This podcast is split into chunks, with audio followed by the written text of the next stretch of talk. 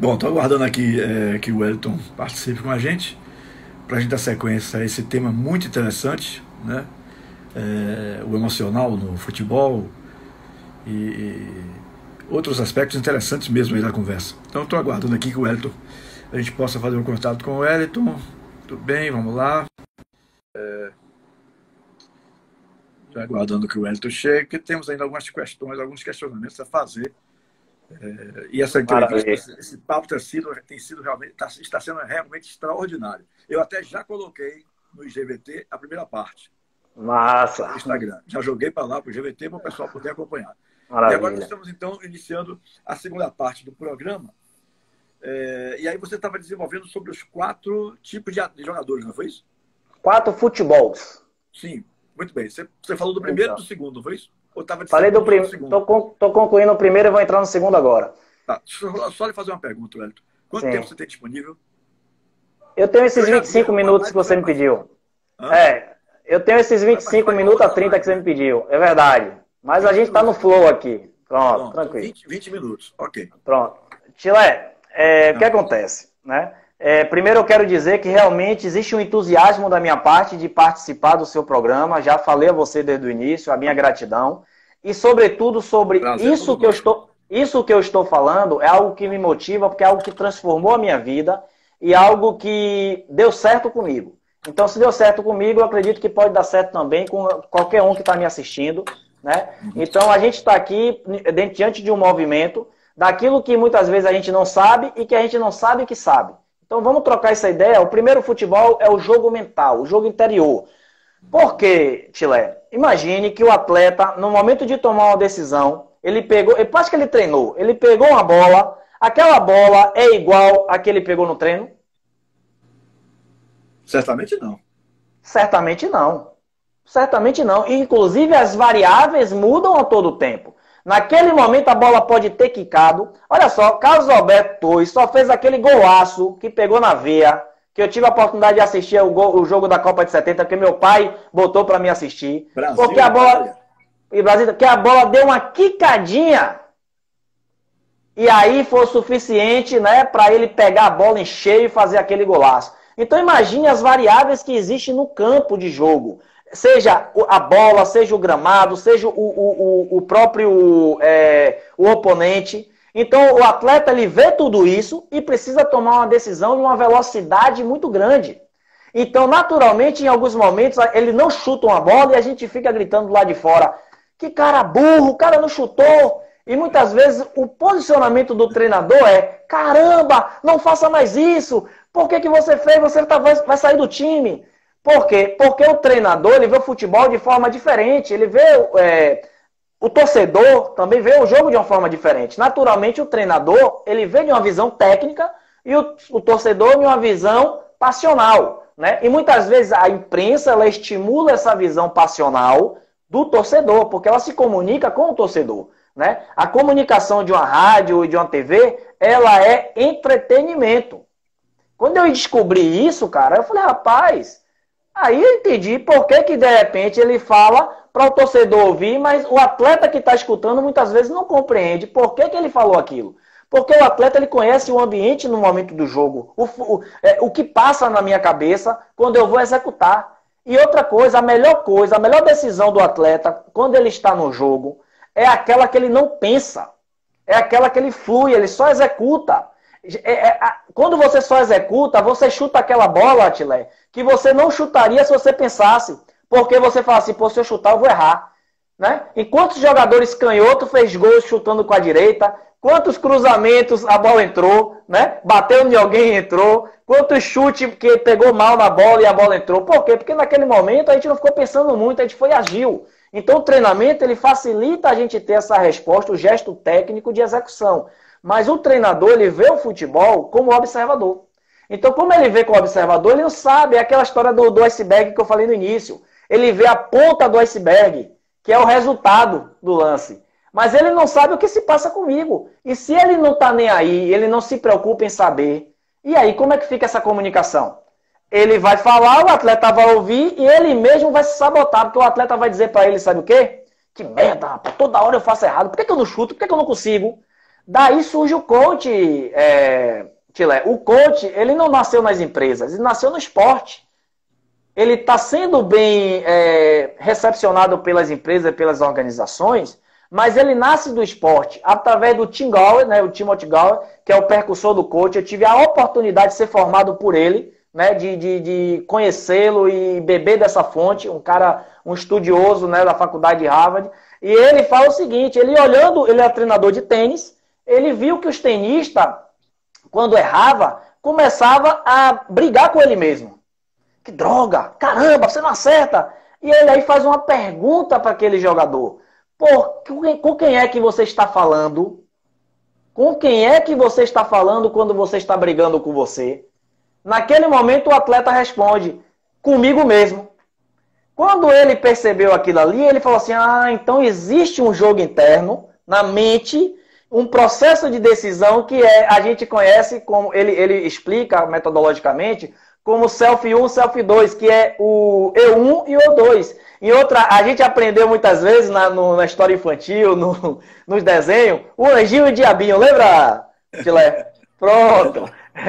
Existe uma comprovação científica, porque na verdade é o lado do cérebro que a gente está utilizando, do consciente e do inconsciente, como eu falei no início, né? De qual a área, se é o racional, se é o emocional. Mas eu estou explicando aqui de forma didática para os leitores, porque quando, do, do, das pessoas que estão presentes, porque a maneira que a gente pergunta estimula uma resposta que é só sua. Você vai fazer a mesma pergunta para 10 pessoas. Você vai ter 10 respostas diferentes.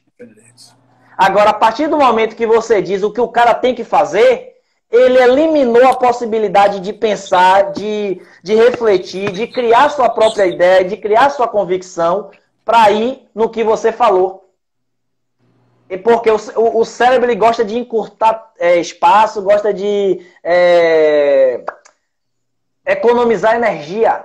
E o processo de pensar e botar para fora é um processo também energético. Né? Sobretudo dentro de quatro pilares que o ser humano eu entendo como multifatorial. O pilar físico, é, mental, é, o pilar emocional e o pilar também espiritual que a gente não pode negligenciar. Inclusive, existem estudos que comprovam que o, o, o, a, a, essa verdade espiritual ela é muito mais verdade do que a verdade física. Mas dando continuidade, segundo o futebol, futebol do observador. Tá? E por isso que muitas vezes o treinador, é, por falta desse conhecimento, ele muitas vezes se precipita na sua intervenção. E, essa, e ele, ele acaba matando a criatividade por conta dessa falta de conhecimento. Mas não é só ele, não. Não estou colocando o treinador como culpado, não. São muitas pessoas que gerem e muitas pessoas que fazem o futebol acontecer. O garoto não é só jogador quando chega no time, ele convive com os seus pais. Né? Então, todo o ambiente ele vai formar e agora a gente precisa ser é, protagonista desse ambiente. Então, o atleta, como ele não foi formado, como não foi despertada a consciência dele e como ele não é autorresponsável no processo, não é a maioria, mas a grande parte, ele começa a ser levado o seguinte: é melhor eu fazer o que Tilé está me dizendo, porque aí ele não vai brigar comigo, do que eu, eu, eu falar para ele o que é que eu penso de verdade, porque se ele não tiver interesse de me ouvir, ele vai achar que é um desrespeito, que é uma afronta, e muitas vezes a gente quer impor um autoritarismo, e isso daí, é, Tilé, é uma comunicação violenta. Existem estudos sobre a forma como nós nos comunicamos e muitas vezes nós violentamos o outro através dessa comunicação. E aí lembra da inteligência emocional, daquele pilar? A capacidade de se relacionar, a empatia, que está ligada ao que eu sei, o que eu faço, mas que é uma habilidade social. E se é uma habilidade, é um músculo, eu posso desenvolver. Mas aí, Tila, ainda tem o terceiro futebol, que é a estatística. Muitas vezes você está ali no rádio falando do jogo e eu estou aqui em casa escutando. Dependendo da sua entonação de voz, eu acho que a bola está no ataque. Mas muitas vezes a bola está saindo do goleiro. Eu não consigo. Mas através das informações, eu crio essa imagem mental, essa imagem mental. E o nosso cérebro, ele não consegue distinguir o que é verdade do que é mentira. Se eu chegar para você e para nossos nossas pessoas, as pessoas que estão ouvindo aí, é, que estão acompanhando a nossa live, não pensem, se eu pedir aqui com muito é, amor aqui, ó, não pense, gente, não pense em uma melancia. Não pense em uma melancia.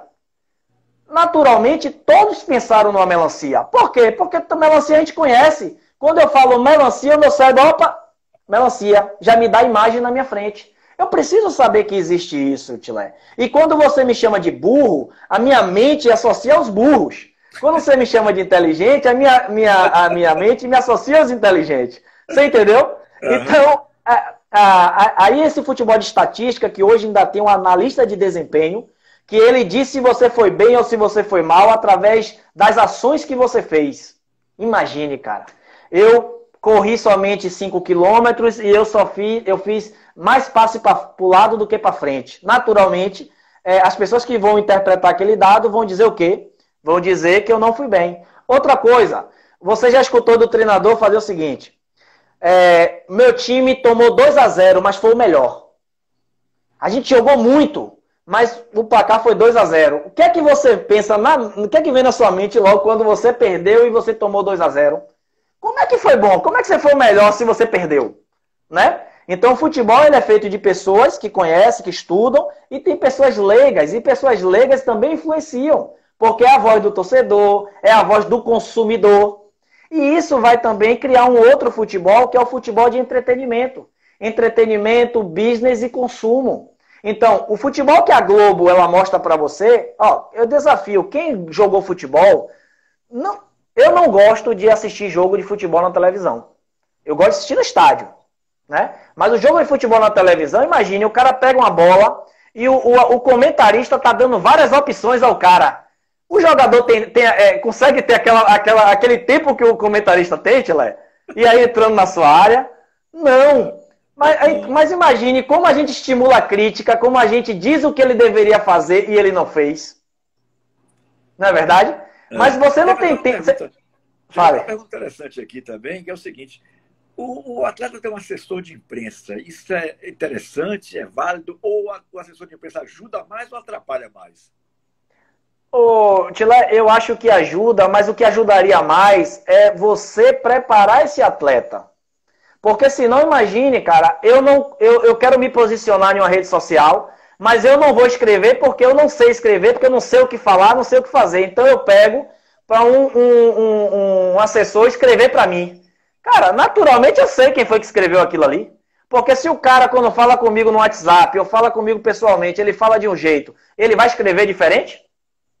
Não vai. Então ele perde identidade e mais uma vez ele terceiriza o que era do conhecimento dele. Mas em alguns momentos da vida, a vida vai pedir a ele um posicionamento e ele não vai saber o que falar. Então o papel do assessor deve, o papel do assessor deveria educar essas pessoas. E eu acho que o clube ele deveria fornecer esse tipo de, de, de um coach, um assessor, tudo isso. Mas para o clube é mais difícil porque ele não tem como atender todos. Então, o atleta, como autorresponsável, Tila, aí você sabe que existe muitos que são assim, eles procuram isso. Eles correm atrás disso, ele começa a trazer pessoas para a carreira dele, para próximo dele, pessoas que vão potencializar quem ele já é, potencializar a, a, a, a sua essência, não as pessoas que vão tirar dele a essência. E a gente sabe que se aproxima do atleta de futebol, muitas vezes que querem o quê? Pessoas que querem pongar ou pessoas que querem é, estar perto por causa da imagem. Né? Mas os atletas autorresponsáveis é aquele que, digamos, como vários jogadores que passaram pela, pela Antônios, que eram jogadores que você percebia que você via homens, você via pessoas que te davam. É, você ficava tranquilo com ele porque você sabia que aqueles caras. Não, não, não era aquele cara que toda semana está numa notícia que não é do esporte. Uhum. Né? E que isso hoje, isso hoje está muito latente porque os clubes da Europa não querem mais errar. Então, eles buscam essas informações de comportamento, de tudo isso, meu amigo. E isso gera valor. Isso gera valor para o atleta. O atleta tem que potencializar isso. Se ele é um cara comprometido, ele tem que potencializar isso. Porque que não, os que não são comprometidos, Tilé, estão todo momento na página que não tem nada a ver com o esporte. É. Então, quatro futebol, Tilé. O jogo interno, que é o, jogo, o futebol do jogador o, o futebol do observador, que é o que o torcedor, o treinador faz, o futebol do, da estatística, né, dos números, né, da, da informação, e o futebol do, é, entretenimento. Imagine você assistir um jogo na Globo que o cara tá falando, é muita emoção, futebol é emoção, emoção é na Globo, e aí fala uma propaganda. Aquilo ali é hipnose, Hitler. Aquilo. Aquilo é para você ficar o máximo de tempo na televisão consumindo, né? Mas aí o garoto olha assim e fala assim: ai meu Deus, que glamour futebol, é isso que eu quero. Mas esconde o processo que é até chegar lá. O, o, Elton, é, um clube de futebol geralmente tem 25 a 30, até às vezes um pouquinho mais, 32, 35 jogadores. Tal. Como é que é, se consegue lidar com essa diversidade de comportamentos? Né? É, as necessidades e problemas sem que percam o foco? Cara, isso aí é um grande desafio. Isso é um grande desafio, mas a gente já se acostumou com a ideia é seguinte: é, se chegar dois atletas da base por ano no profissional, tá bom. Quando eu declaro isso para a imprensa, para os empresários, para as pessoas que, que investem no futebol, eu estou dizendo o seguinte, que dos 40, 38 para mim, não importa o que, é que, o que é que vai acontecer. Não importa o que é que vai acontecer com ele. Então eu estou preocupado com esses dois. E pela conta, Tilé, naturalmente, pela, pela quantidade de jogador, vai surgir. Né? Vai surgir. Observe agora o, o, o, o, novo presidente do Vitória, né, que não é novo, mas é, é a quantidade de atletas que ele coloca no profissional. Que ele bota para viver aquela experiência. Por quê? Porque ele já tentou isso no passado e deu certo. E naturalmente agora, um, dois, três, vai dar. Agora pense num clube que está cheio de dinheiro e que não está olhando para a base, né? Só contrata jogador de fora. Isso daí é uma ponte para os atletas que estão na base ou é um muro? E eu fiz várias lives conversando com gestores, com presidente de clube, com executivo de futebol, com treinadores, e perguntei isso. Inclusive perguntei sobre o Sub-23. Sub-23 é uma ponte ou é um muro? Porque o Sub-23 é para o quê? Para justamente aqueles atletas com 20 anos não conseguiram ainda performar, que eles tenham mais tempo para ser aproveitado. Mas aí eu monto o meu time Sub-23 e contrato um monte de jogadores. Você, é, as pessoas que, que consomem futebol não são idiota, cara. Estão vendo ali. Então, muitas vezes você investiu naquele atleta, você de fora, você pai, você empresário. E você começa a perceber que aquele atleta não vai além no clube. Então, você começa também a interferir e começar o quê? A enxergar, porque o atleta não enxerga. É, ele sempre acha que vai dar certo, porque ele acha que ou é Deus ou é a sorte. Ele não é autorresponsável né? Ele não é um autorresponsável, então ele acha que é questão de sorte, questão de Deus que vai botar ele para jogar futebol. E, cara, isso daí é, é, é, muita é ignorância.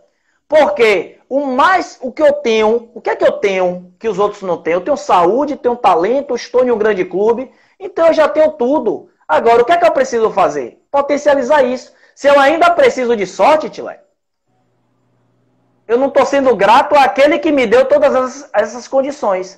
Então, para o clube é um desafio muito grande. Por quê? Porque eles mesmo não estão prontos para isso. Eu, eu, eu fiz um trabalho recentemente é, para entregar para um clube que foi solicitado. E eu, eu, eu falei para eles o seguinte: olha, vocês precisam promover dentro dos clubes sponsors.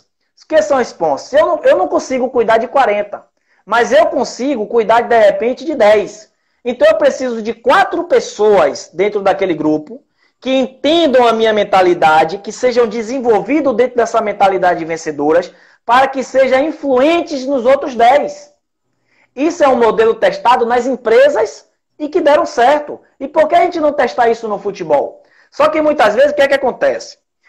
o atleta que é mais que muitas vezes tem um comportamento ruim, geralmente é aquele que tem mais talento.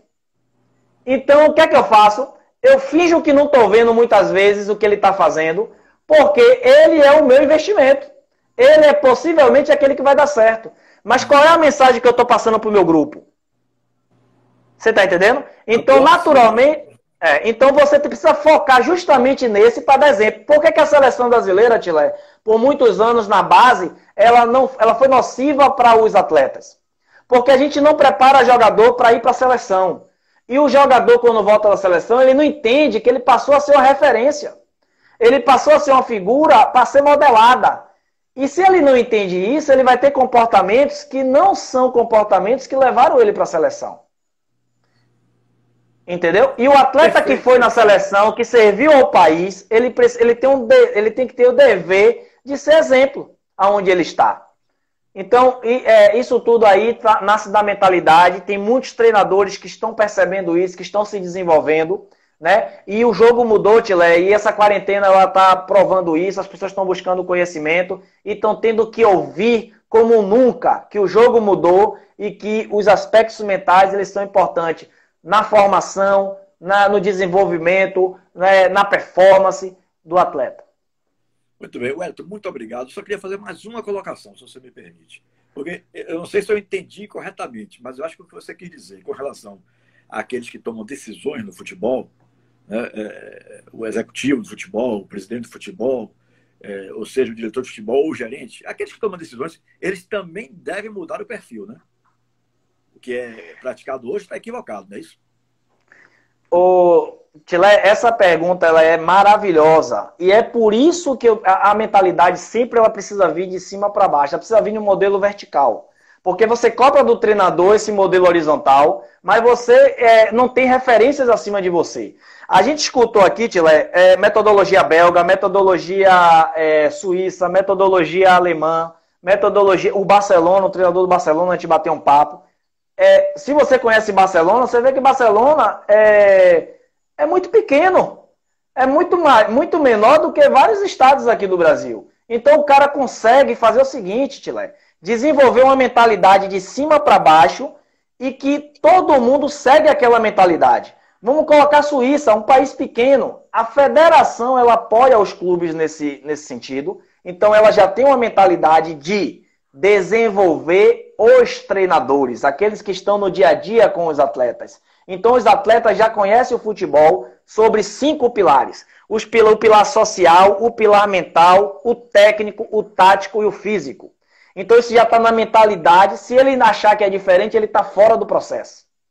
Então, os garotos são formados dentro dessa mentalidade. E aí você vê o Brasil perdendo para a Alemanha, você vê o Brasil perdendo para a Bélgica e a gente esperando uma reação do nosso treinador, que é o, o, o, melhor, era o melhor do momento. Ele assim, ó, olhando e não sabendo o que fazer. Aquele jogo ali foi altamente emocional, Tilé.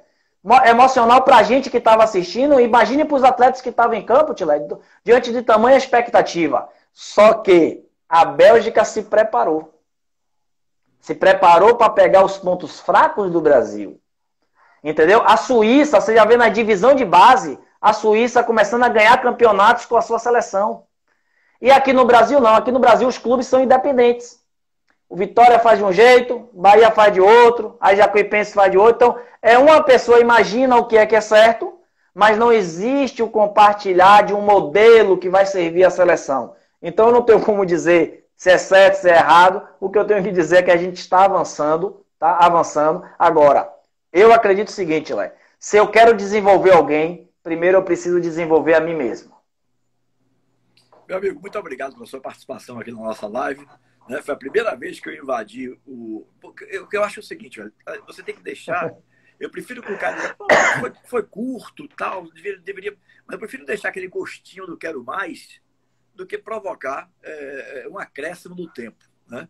Mas você Entendi. foi muito feliz, eu quero lhe agradecer profundamente aqui pela sua participação. Não quero lhe atrapalhar mais, não, porque eu sei, eu sei que você tem uma outra live para entrar aí. Né? Então, um grande abraço, meu irmão. Muito obrigado pela sua participação. Foi um prazer enorme conversar com você.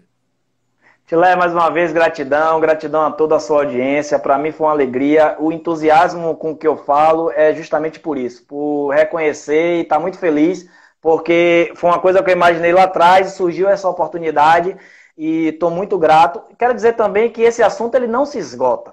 Né? Esse, esse assunto ele é muito profundo. Eu criei um curso recentemente, Lé, que é um curso online de inteligência emocional e treino mental aplicado ao futebol.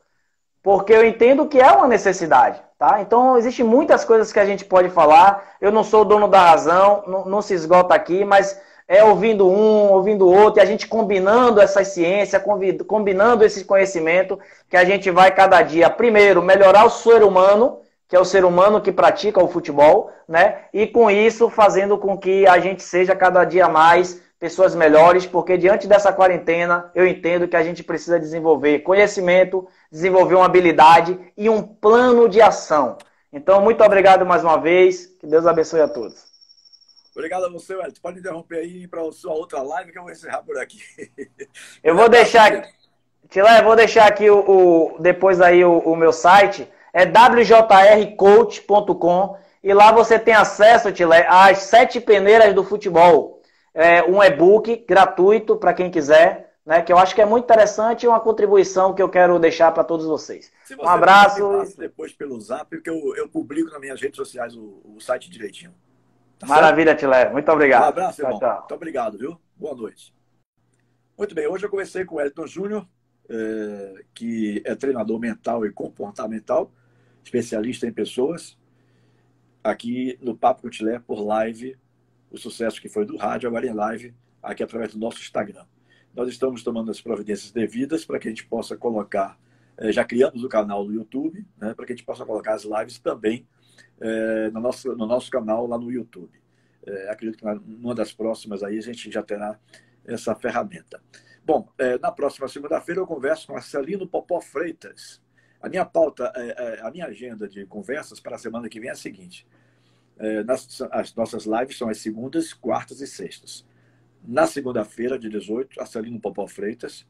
Na quarta, dia 20, Adriano Michael Jackson, que está jogando na Coreia e que foi uma peça importantíssima eh, no acesso do Bahia em 2010, né, lá no estádio de Pituaçu, no jogo contra a Portuguesa de Esporte. Ele foi uma peça importante no, no contexto por um todo, né, no, na campanha do acesso do Bahia à Série A em 2010. E na sexta-feira que vem, de hoje a 8, eu converso com o ex-árbitro de futebol Paulo Celso Bandeira, hoje cantor, que tem muita história legal para contar.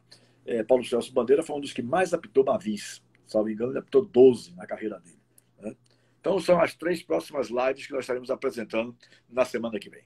Grande abraço a todos, boa noite, Bahia, boa noite, Brasil. Muito obrigado pela sua participação, muito obrigado por estar nos aturando aí durante quase uma hora e meia hoje nessa conversa que tivemos com o Wellington Júnior. Boa noite, galera.